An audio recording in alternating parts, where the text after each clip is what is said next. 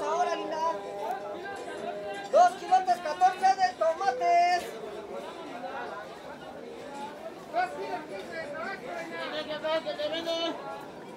la bolsa de nopales? ¿Qué le damos, madre? ¿Cuáles? ¿Había la bolsa? ¿Había la bolsita de nopales? No, ya los que todos van bien. Deliciosas son las conversaciones con Elvira Telles. Sigamos con ella.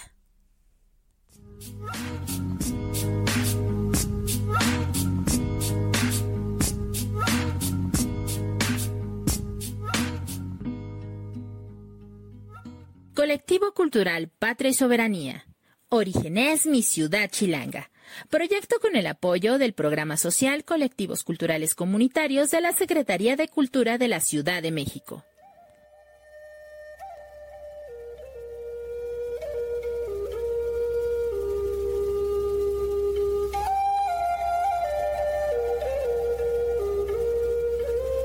Hablé con el león y tomé el micrófono. Y así en esta canción puse el corazón, el corazón.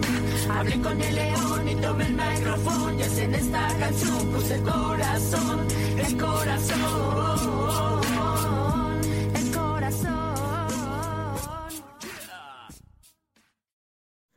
¿qué tal? Soy Zuleika Castellanos. Te agradezco me acompañes en una emisión más del podcast Orígenes, que forma parte de los trabajos del colectivo cultural Patria y Soberanía dentro del programa social Colectivos Culturales Comunitarios de la Secretaría de Cultura de la Ciudad de México.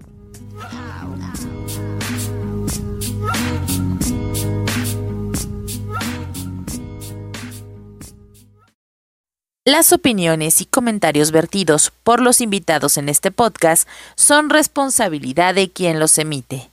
El corazón.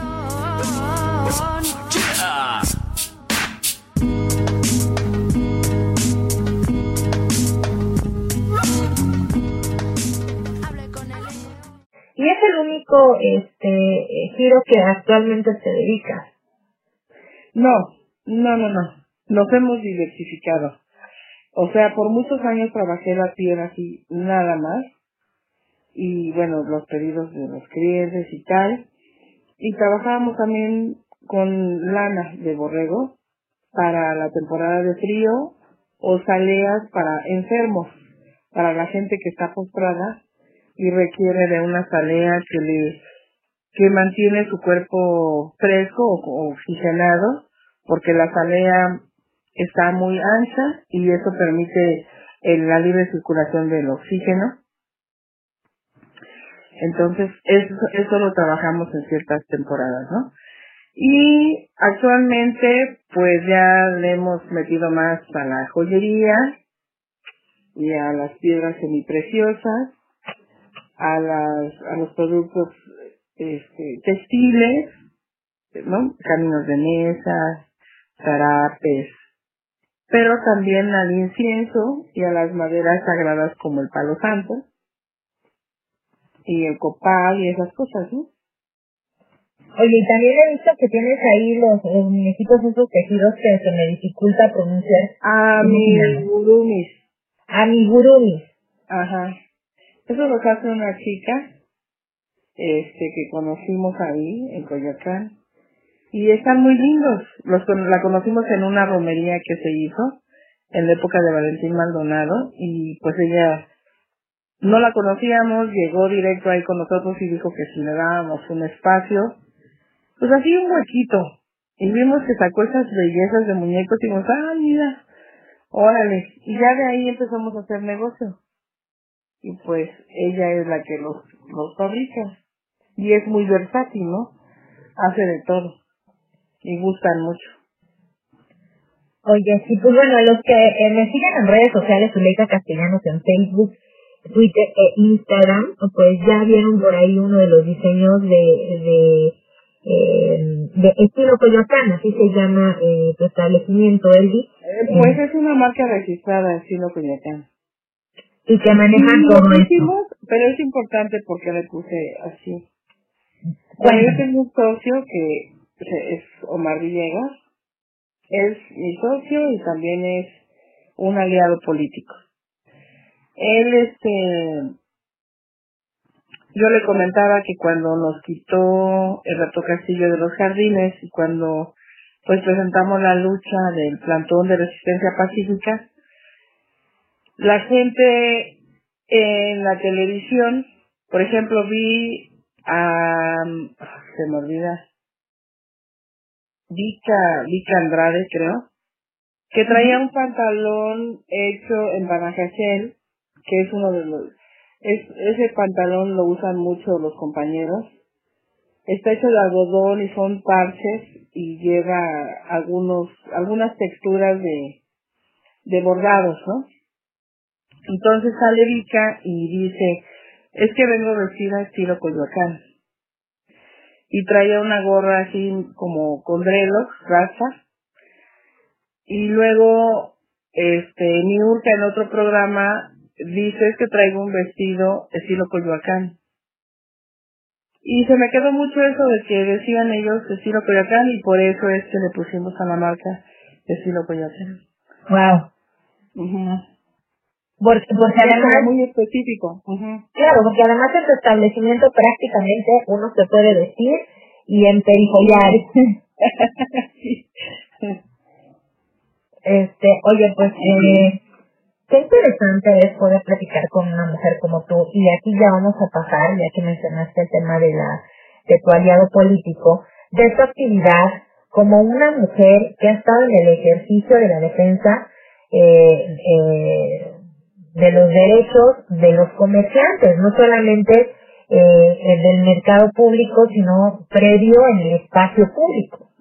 Y del espacio público todavía continuamos porque mi grupo eh, se compone de gente que pertenece al mercado y de gente que trabaja en el espacio público, que para el caso del Centro Histórico de Coyacán se les conoce como tradicionales.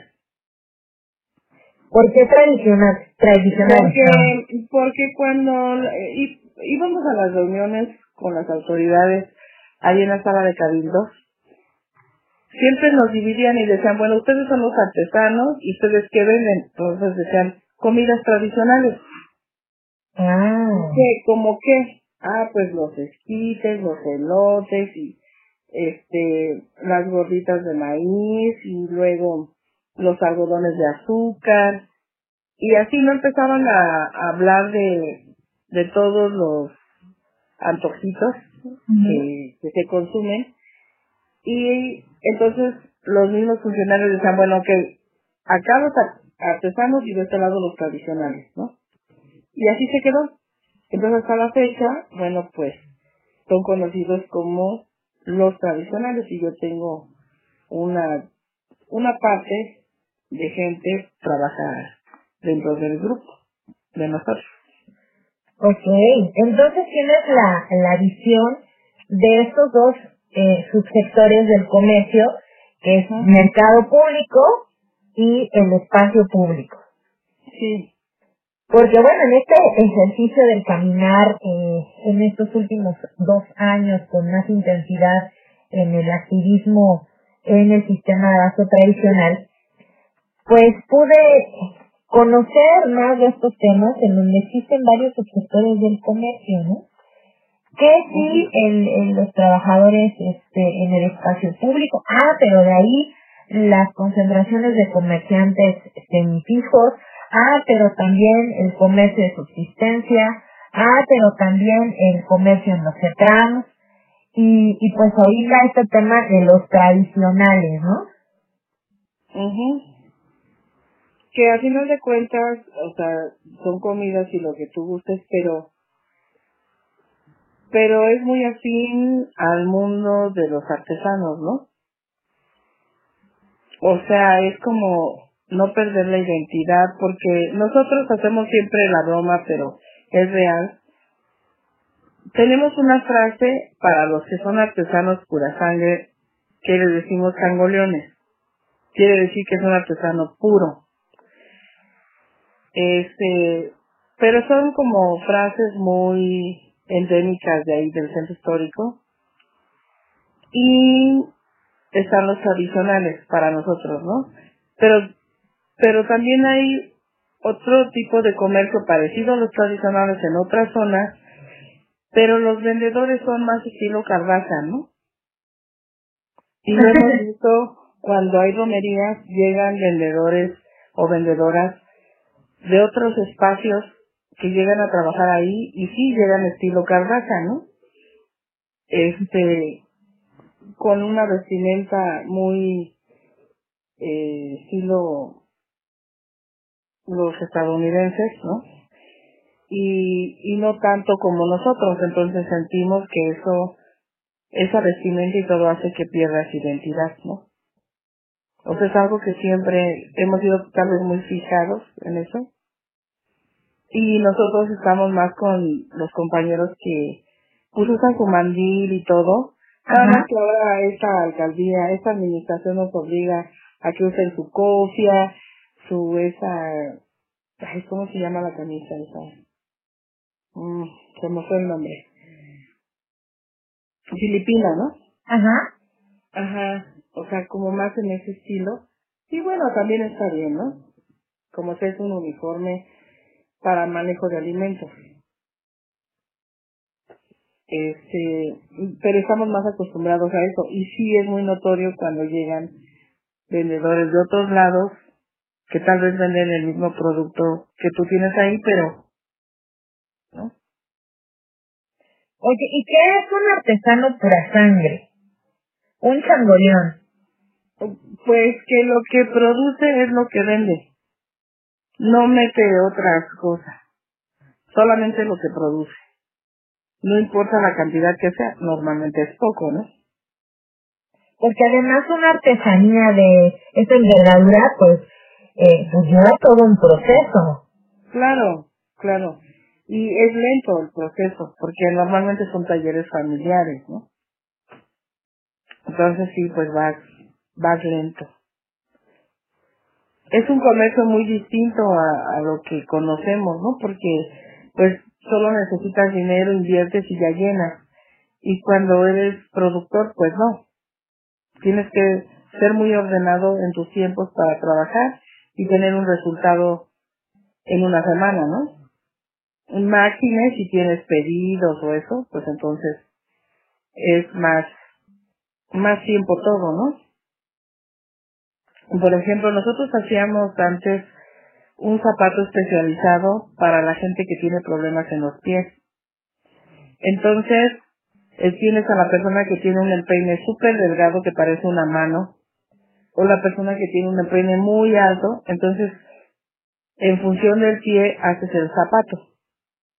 Para que no tenga, para que tenga comodidad y no, no tenga problemas de, de ponérselo o de quitárselo y pueda caminar cómodamente, ¿no? Entonces sí, un tiempo hicimos mucho el zapato para gente con problemas en los pies, o no problemas, sino es distinto su pie, ¿no? Es que todos los pies son distintos, ¿no? Sí, sí, pero cuando hay un, algún problema médico o esas cosas, ¿no? Ya. Por ejemplo, pareciera que todos somos como iguales, pero ven- hemos vendido mucho. El pie izquierdo es un número y el derecho es otro número. Eh, Pues, pues yo lo tengo así. Precisamente, de un, de un que es un número y del otro que es el, del otro, pues ni modo, me tengo que comprar el, el más grande, ¿no? No, pero la gente sí nos dice, oye, ¿qué onda? ¿Me puedes hacer uno del 5 izquierdo y del 6 derecho? Sí, como no, como gustes. No, que esa es una ventaja, pues tú los haces, lo haces como pida el cliente, ¿no? Pero son, estas son cosas que, que pasan. Por ejemplo, una vez hicimos un vestuario para las chicas que salían con broso, la Nacha Plus, Ajá. y pues tenía un seno más raro que el otro, pues porque se inyectan, y entonces las copas las teníamos que hacer uy, bien raras para que pudieran lucir igual. Cosas, ¿no? Detalles que te pasan en el trabajo, pero así, así es, ¿no? Oye, entonces has vestido también a la farándula mexicana.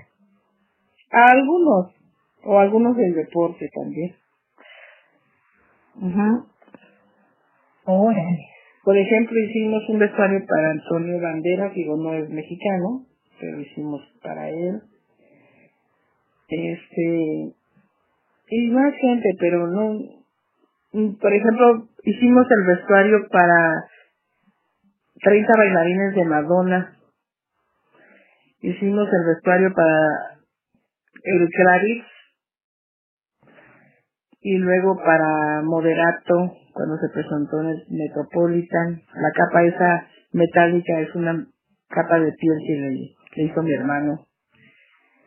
Y así, ¿no? Este, hemos hecho así vestuario para mucha gente. Wow. Oye, y en alguna plática tú mencionabas este los productores. ¿Cuáles son los productores o autoproductores, perdón? Los, los artesanos. Ok. Porque mencionabas tú que habría que abrirles más espacios de para exhibir sus productos y que muchas de las veces pues Mira, yo siempre he pensado que no necesitas salir del país para ganar dólares, ¿no? Ni euros. Ahí en el jardín construimos un nicho comercial porque la artesanía no se vende en cualquier lado.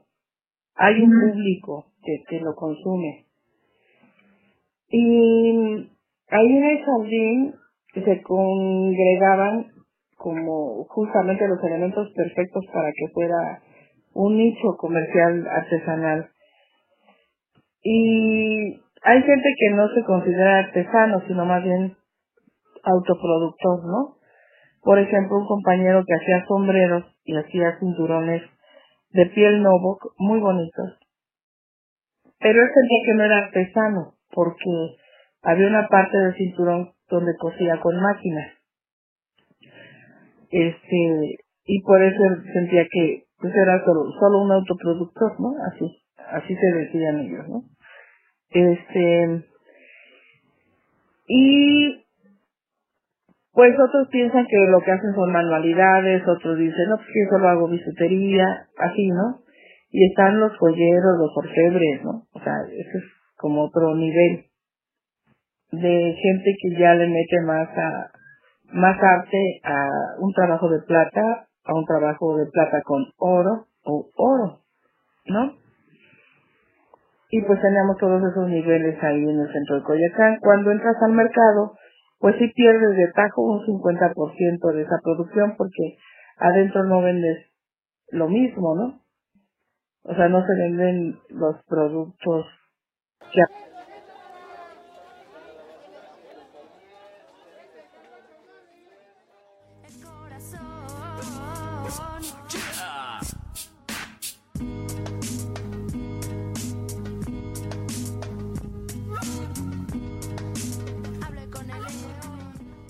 De la mano de Elvira hemos aprendido la diversificación de las diferentes técnicas en las artesanías, lo que hoy lleva a que en el mercado artesanal mexicano sea la cuna de los artesanos urbanos en la Ciudad de México. Acompáñame en la siguiente emisión para seguir platicando y descubriendo lo enigmático, mágico, bello en color, en textura del mercado artesanal mexicano en la alcaldía de Coyoacán.